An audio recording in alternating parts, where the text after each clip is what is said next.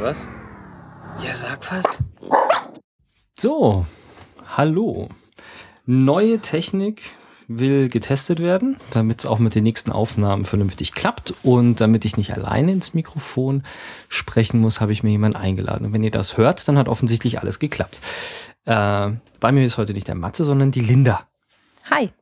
Genau. Und äh, wir haben uns auch ein nettes Thema ausgesucht. Äh, das kam sogar von dir, der Vorschlag, weil du dir Fifty Shades of Grey angeschaut hast, ne? Und ich dachte noch, ich mache einen Scherz, aber jetzt reden wir wirklich darüber. Ja, natürlich. Also wenn du mir so eine Vorlage gibst, dann kann ich ja nicht anders, als darauf einzugehen. Man merkt, wie interessiert er an diesem Thema ist.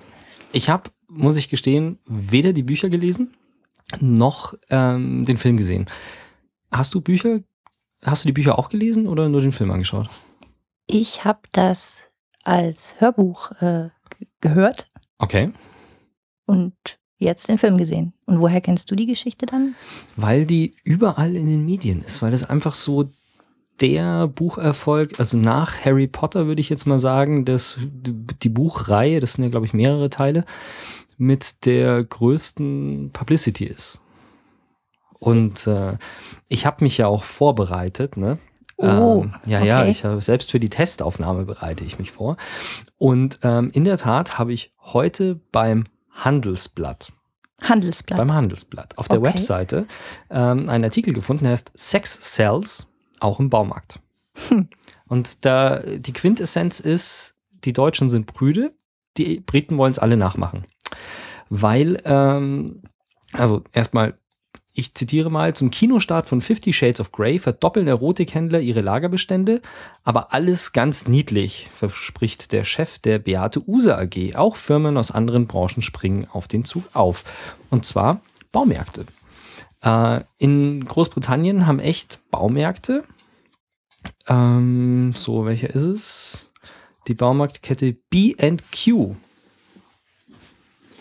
Den Hund mal kurz davon abhalten, an sich selbst rum zu knabbern. Äh, die britische Baumarktkette B&Q ist vorbereitet. Die haben zum Filmstart ihre 20.000 Mitarbeiter geschult, ähm, wie sie damit umgehen sollen und haben auch, also dass sie da jetzt anscheinend haben sie eher sie so geschult, dass sie nicht irgendwie anzügliche Bemerkungen machen, wenn jemand Kabelbinder und äh, Klebeband kauft. Ähm, in den deutschen Baumärkten ist eher, sie haben da von Hornbach, glaube ich, jemanden interviewt und der hat gesagt, nee, das ist bei uns alles kein Problem. Also da, da erwarten wir kein äh, gesteigertes Interesse an solchen Hobby-SM-Produkten.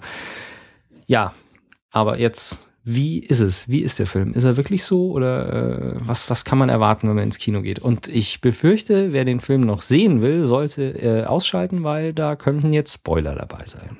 Naja, sagen wir es mal so. Ähm, ich sehe übrigens, du hast auch Klebeband. Gleich hier auf dem Tisch. Liegt hier auf dem Tisch, ja, weil das zum Equipment gehört, wenn wir Genau, unterwegs zum sind, zum Kabel gehört. abkleben. Deswegen liegt da Klebeband. Ja, ähm, also ich muss vorweg sagen, bei diesen Büchern, wenn man sich das antut, alle drei Teile, dann sitzt man im Kino und wenn es losgeht nach der Werbung, denkt man sich, oh Gott, was habe ich mir jetzt eigentlich hier angetan? Wie soll ich das aushalten, ohne mich so zu schämen, dass ich rausgehe? Und ähm, dann schaut man diesen Film an und man stellt fest, sie schaffen es tatsächlich, einen Film, der von der Handlung eigentlich ja nur um Sex gehen müsste. Da müsste sich ja nur, da müsste sich nur um Sex drehen und man sieht nichts. Also man sieht echt erstaunlich wenig. Okay, finde ich interessant, weil das, was ich jetzt am Wochenende so gehört habe, da ist schon eher so der Begriff gefallen, ja, ist halt ein hochbejubelter Softporno.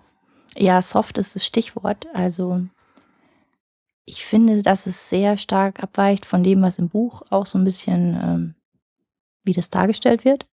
Okay, das Buch ist also härter. Das Buch ist härter, das Buch ist ein bisschen, steigt ein bisschen mehr ein in die Thematik. Mhm. Und ich finde, im Film ist es sehr, sehr verniedlicht, sehr weich gespült. Also natürlich fesseln die sich ein bisschen und machen und tun. Aber es ist nicht diese Kontrolle, die sich auch auf das restliche Leben komplett auswirkt. Also im Buch kommt dieser Typ, der Mr. Grey, rüber wie ein kompletter Kontro Control-Freak. Der weiß, wo sie ist, der weiß, was sie tut, der kontrolliert, was sie tut und der versucht, möglichst Einfluss zu nehmen darauf, was sie tut. Auf alles. Und das ist im Film relativ äh, anders. Also da ist eher sie, die dann auch Paroli bietet. Aha, also sind, sind nicht nur Szenen weggelassen, wo man sagt, okay, das ist jetzt für, um den Film jugendfrei zu halten, dass da irgendwie auf irgendwelche pikanten Details verzichtet worden ist, sondern es ist wirklich auch, die Charaktere sind anders dargestellt, als sie in den Büchern waren. Ja, ganz leicht schon, würde ich sagen. Okay. Ja, und sonst noch irgendwelche großen Unterschiede, die du, wo du gesagt hast, äh, wie, hast, hast du, aber hast du gesagt, okay, es war ein bisschen anders, aber der Film war trotzdem gut? Oder wenn du ihn jetzt bewerten müsstest mit Sternen, was würdest du sagen? Würdest du sagen, es ist eher so, äh, kratzt am ersten Stern, äh, kratzt an einem Stern oder ist äh, mit kleinen Ungenauigkeiten gegenüber dem Buch, die es ja eigentlich in jeder Buchverfilmung gibt, ist er trotzdem relativ gut? Oder ist es was, was man sagt, okay, kann man sich sparen? Nee, ich finde es ist schon schön gemacht und es ist ja auch eine Herausforderung, finde ich, so eine Thematik ins Kino zu bringen, dass es auch wirklich massentauglich ist. Und das haben sie ja ganz gut hingekriegt, finde ich. Also es ist unterhaltsam, es ist nicht zu hart, dass man sich irgendwie erschrecken könnte. Und was die Sexszenen betrifft, ich glaube, das meiste findet dann tatsächlich bei, bei den Zuschauern im Kopf statt. Also Okay, sie, sie ja- teasern es so ein bisschen an, dann sieht man vielleicht mal einen nackten Po, aber das ist es dann auch schon. Und den Rest, da wird dann, ja, da ist dann Szeneende und man sieht irgendwie nichts mehr. Okay, das mag ja nichts Schlechtes sein. Also das ist ja durchaus äh, eine legitime Geschichte, dass man auch ein bisschen Fantasie beim, äh, beim Betrachter anregt. Ähm, was wollte ich dich jetzt fragen? Das Buch hat dir wahrscheinlich besser gefallen, oder? Ich weiß ehrlich gesagt nicht, was ich da sagen soll, weil gefallen, also es ist interessant, man ist ja da auch neugierig, speziell bei so einem Thema. Aber ich kann jetzt nicht sagen, dass es eines von meinen Lieblingsbüchern ist oder dass ich finde, dass es ein sehr gut geschriebenes Buch ist. Also das kann ich nicht sagen. Ich finde, die Geschichte hat was. Mhm. Es sind alle guten Bausätze da, die so eine Geschichte, finde ich, braucht. Da gibt es ja irgendwie mehr so Geschichten, die irgendwie einschlagen. Man denke jetzt an irgendwie Twilight. Mhm. Da geht's, Harry geht's Potter, ja auch. Twilight, ja. Ja, gut. Twilight ist ein bisschen mehr Sex dabei noch als bei Harry Potter. Okay, ja. Wobei ich glaube, im letzten Teil. Da haben sie plötzlich drei Kinder. Ja, aber wie das gegangen ist, wird verschwiegen. Nee, ähm, was wollte ich sagen? Abgesehen davon, dass wir Harry Potter jetzt auch gerade noch gespoilert haben und ich den letzten Teil gar nicht gesehen habe, aber das war mir gerade neu. Ähm, Nee, die Bausteine, genau, weil man nehme einen hübschen Titel. Äh, Fifty Shades of Grey macht was her, finde ich, als Titel. Man nehme eine Jungfrau, das ist auch mal gar nicht schlecht. Das ist ja auch bei Twilight irgendwie der große Hit. Ja, die Frau hat keine Ahnung und dann trifft sie einen scharfen Kerl. Da geht die Geschichte los, da wird es spannend und da sind alle 16-Jährigen voll dabei. und dann kommt immer diese Komplikation, oh mein Gott, der ist ein Vampir.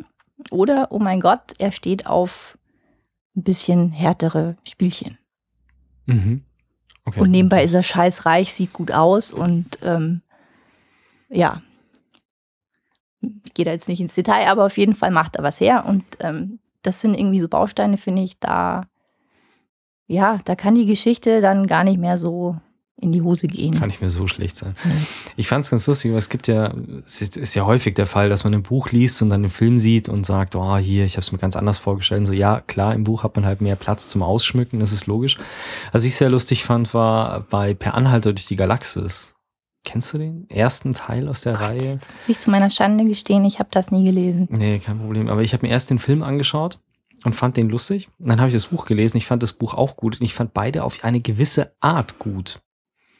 Also ich fand beide wirklich in unterschiedliche Richtungen gut, obwohl sie sich doch auch sehr stark unterscheiden. Also das war irgendwie auch interessant. Also es gibt's, gibt's durchaus auch. Also können wir mal festhalten, ähm, der Film ist gar nicht so schlecht. Man kann ihn sich anschauen, wenn man die Thematik mal verbildlicht haben will und trotzdem noch seine Fantasie angeregt haben will.